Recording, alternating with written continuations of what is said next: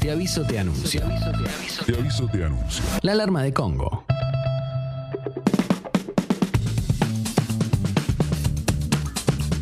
...20 grados la temperatura en estos momentos, vos podés creer, no son ni las 9 de la mañana, ya estamos con 20 grados, la máxima para hoy 25. Ya que estamos voy a chequear mañana lluvia. Mañana llueve por lo menos toda la mañana hasta pasadito el mediodía. Después ya no. Y el jueves, como yo me porté bien y mi abuela dice que el día de tu cumpleaños si te portaste bien está solearo, por supuesto va a estar absolutamente solearo, que es lo que hice por esta vida. ¿Entendés, Gali? Che, hay un corte en la autopista Richieri a la altura de la General Paz y el tren Roca está con demoras, así que es para tenerlo en cuenta si tenés que o ir para agarrar autopista Richieri o eh, utilizar el Roca. Obvio. Tenerlo en cuenta. Vamos con algunas noticias del día de la Te fecha. lo pido, por, Por favor. favor. Está Juanelo en el chat. Juanelo. Juanelo. Se levanta temprano. Hola, hola. A pesar de que no está, de que no vino, de que no, de que está volvió Drami.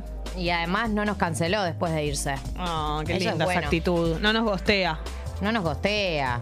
Bueno, vamos con algunas noticias. Bien, lo, lo primero que quiero decir es que no va a haber paro de transporte. Vieron que estaba anunciado un paro que iba a arrancar el día de hoy. En todo el país, menos el AMBA, era el paro de transporte. Bueno, finalmente se llegó a un acuerdo eh, con el Ministerio de Trabajo que tuvo que intervenir. eh, pero eh, hubo un acuerdo de un aumento de 2 mil millones de pesos para el fondo compensador, eh, que tiene que ver con los subsidios que recibe el transporte y desde el Estado a nivel nacional y cómo se distribuye en las provincias. Pero los representantes de los trabajadores y las empresas alcanzaron ayer un nuevo acuerdo salarial para los choferes de todo el país y se levantó el paro general que empezaba hoy. Así que. Bueno, buenas noticias en ese sentido para toda la gente que tiene que tomarse transporte en el Bien. Tororo el país. Eh, otra cosa que sucedió ayer, no hoy, es que presentó su, su segundo libro Mauricio Macri. Cierto. ¿Te acordás Le- cómo se llamaba? ¿Le puso segundo tiempo a este? Ah, le puso ¿para qué? Ah, ¿para qué? ¿Para, ¿Para pa- qué? ¿Para qué? ¿Más para qué? Le puso. Bueno, eh, Sí se puede. Un poco eh, era es un acto que tuvo mucho peso porque ma- también mucha gente esperaba definiciones de Mauricio Macri con respecto a, no sé, posicionamientos dentro de la interna del PRO, sobre si iba a ser candidato, sobre ese tipo de temáticas que están pendientes. Obviamente estuvo todo el núcleo duro del PRO, desde Horacio Rodríguez Larreta, Patricia Bullrich, María Eugenia Vidal, Gabriela Michetti, Diego Santilli, Luis Brandoni, Hernán Lombardi, Dietrich Ritondo, Germán Garabano, el exministro de Justicia. Bueno, todos los nombres pesados eh, cercanos al PRO estaban. Eh, hubo palabras de varios de los compañeros eh, de militancia, varios de los políticos que han laburado con él. Eh, y después mm, también hubo algunos... también se mostraron mensajes de conocidos de Macri, como por ejemplo Álvaro Uribe, el, el expresidente colombiano, compañeros de SOCMA, de los Cardenales, de su etapa en Boca Juniors. Bueno, hubo dedicatorias eh, de, de- de todas las personas cercanas. Hubo como momento de dedicatorias, como que pasaban a hablar la gente de personas cercanas o pasaban videos de Era como el momento de las velas. Era un poco el momento de las velas. Eh, y alguna de las declaraciones que eh, dijo Macri, dijo, a mí no me corren más, no nos pueden correr más, ningún, ningún progre nos puede correr, ese discurso progre, cínico, no me lo banco más, no va más. La audiencia cantaba Volveremos, volveremos, volveremos otra vez, volveremos a ser gobierno en el 2023. Y dijo, les confieso que esos tipos me hacen calentar.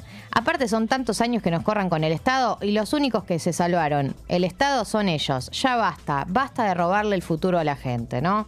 Eh, esas son algunas de las declaraciones. Dijo que el liderazgo era muy solitario. No aclaró si iba a ser candidato.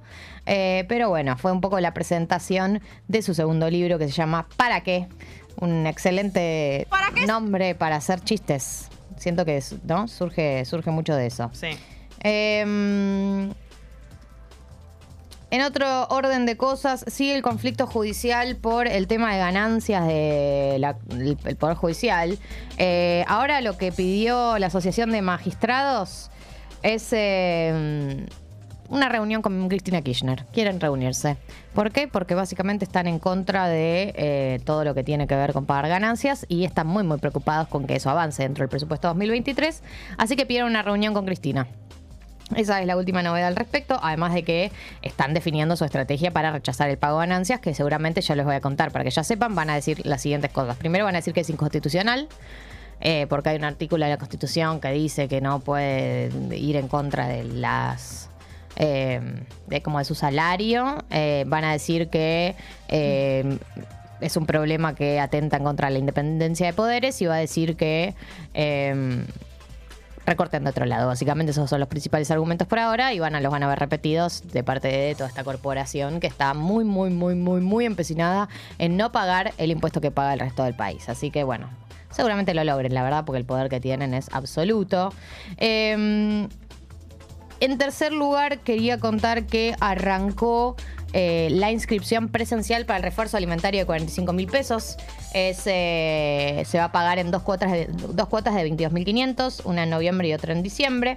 Eh, pero para recibir este refuerzo alimentario, que recordemos está destinado a personas de entre 18 y 64 años en condiciones de extrema vulnerabilidad que no cuenten con ningún tipo de ingreso y no cobren prestación, ninguna prestación. O sea, no tenés que cobrar ni la UH, ni tenés que cobrar el, el IFE, ni cobras ni la tarjeta alimentar. Digo, tenés- es para el grupo de personas que no reciben ningún tipo de ayuda del Estado, que quedaron afuera de todos los programas sociales. Para esas personas está el refuerzo alimentario que eh, se podían anotar virtualmente hasta el sábado y esta semana eh, se pueden anotar de manera presencial en eh, las oficinas del ANSES. ¿sí? Así que eso también está avanzando en paralelo eh, para poder reforzar a este sector, que es el sector, digamos, eh, indigente, ¿no?